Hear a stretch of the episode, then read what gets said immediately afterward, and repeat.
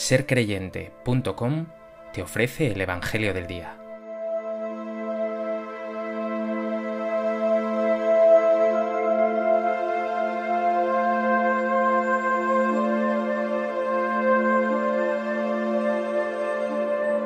Del Evangelio de Mateo.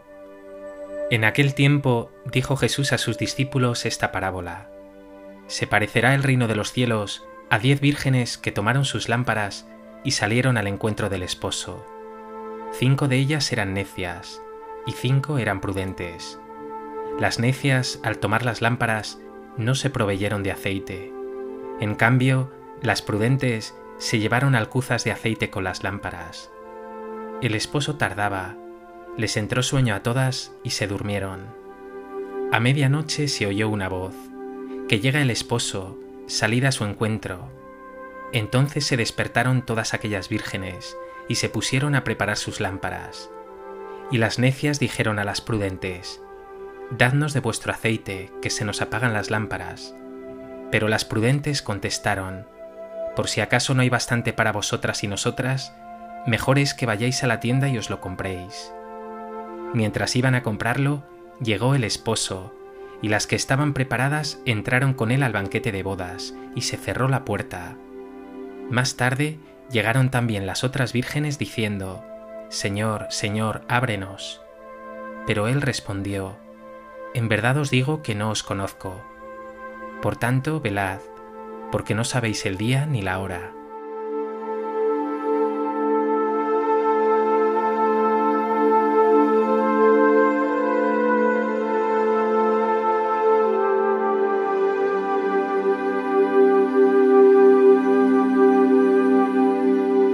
Hoy, día 9 de agosto, la Iglesia celebra la fiesta de Santa Teresa Benedicta de la Cruz, monja carmelita del siglo XX, beatificada en 1987, canonizada en 1998 y declarada copatrona de Europa en 1999 por San Juan Pablo II.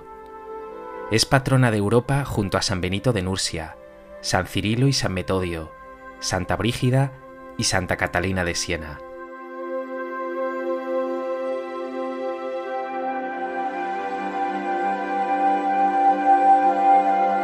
A propósito de esta fiesta de Santa Teresa Benedicta, me gustaría compartir contigo tres reflexiones. En primer lugar, quiero acercarme brevemente a la biografía de Santa Teresa Benedicta de la Cruz.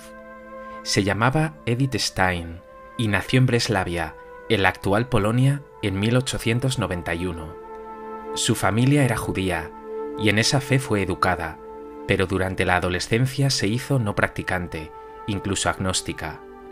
Inquieta, reflexiva y con una gran inteligencia, estudió filosofía junto al gran filósofo Edmund Husserl y escribió importantes obras.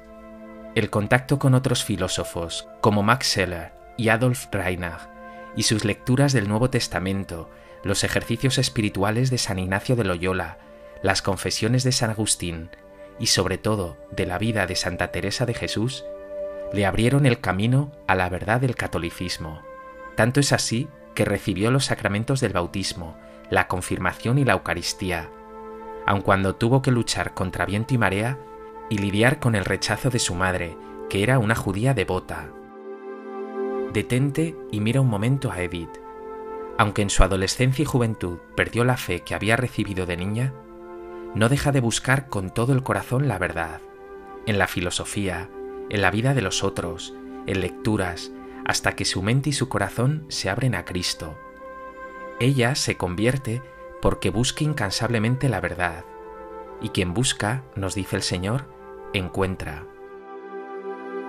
¿Estás tú permanentemente en búsqueda? ¿Buscas a Dios con todas tus fuerzas? ¿Buscas crecer en tu fe y en tu relación con Él? ¿O por el contrario te has anclado en tu escepticismo o conformado con una fe tibia?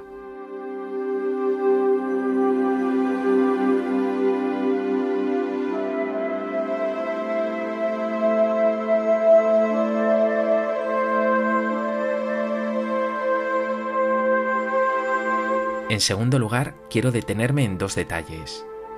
Comparte la propia Edith Stein que antes de su conversión quedó sorprendida al ver cómo una aldeana entró a orar con su cesta de la compra en la Catedral de Frankfurt. Dice Edith, esto fue para mí algo completamente nuevo. En las sinagogas y en las iglesias protestantes, los creyentes acuden a las funciones. Aquí, sin embargo, una persona entra en una iglesia vacía como si fuera a conversar en intimidad. No pude olvidar lo ocurrido. Sin embargo, Edith dirá que el momento más importante de su conversión fue el siguiente. El filósofo Adolf Reinach había fallecido y su esposa quedó sola. Edith fue a vivir con ella y quedó completamente fascinada al ver con qué integridad y con qué fe vivía esta mujer la pérdida de su marido. Con la ayuda de Dios, la cruz se convirtió para ella y para otros en luz y en esperanza. Tanto es así que Edith exclama, Fue mi primer encuentro con la cruz y con esa fuerza divina que transmite a sus portadores. Fue el momento en que se desmoronó mi falta de religiosidad, el momento en que brilló Cristo.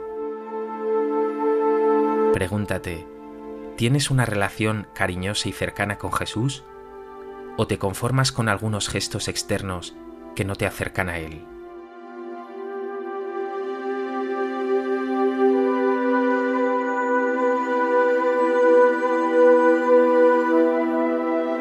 ¿Cómo vives tú los momentos de oscuridad, los momentos de cruz? ¿Tu fe se desvanece y abunda en tu ser la tristeza y la depresión? ¿O dejas que la fuerza de Dios y la esperanza en Cristo Jesús brillen en ti?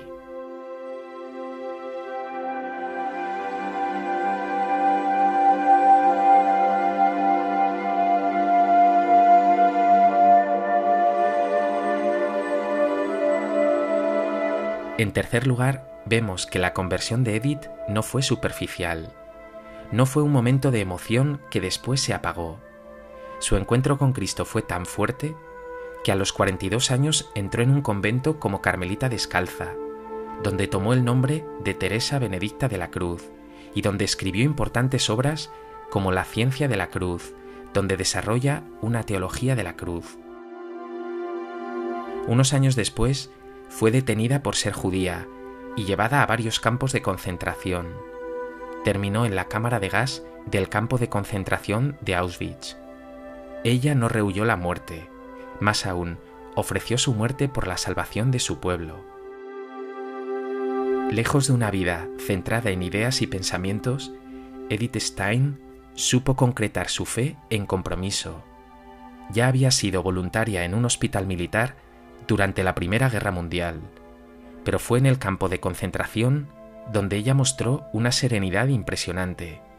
Algunos supervivientes dicen, las lamentaciones en el campamento y el nerviosismo de los recién llegados eran indescriptibles. Edith Stein iba sin embargo de una parte a otra consolando, ayudando, tranquilizando como un ángel. Muchas madres a punto de enloquecer no se habían ocupado de sus hijos durante días. Edith se ocupaba inmediatamente de los pequeños, los lavaba, peinaba y les buscaba alimento. Otro superviviente dice de ella, había una monja que me llamó inmediatamente la atención y a la que jamás he podido olvidar. Aquella mujer, con una sonrisa que no era una simple máscara, iluminaba y daba calor. Yo tuve la certeza de que me hallaba ante una persona verdaderamente grande como dijo San Juan Pablo II durante su beatificación, el amor hace fecundo el dolor. Santa Teresa Benedicta de la Cruz, en medio de la oscuridad del sufrimiento, amó a fondo perdido. Pregúntate, ¿tu fe se concreta en compromiso y servicio a tus hermanos, incluso en los momentos más difíciles? ¿Los demás pueden ver en ti esa paz y esa serenidad de Edith Stein?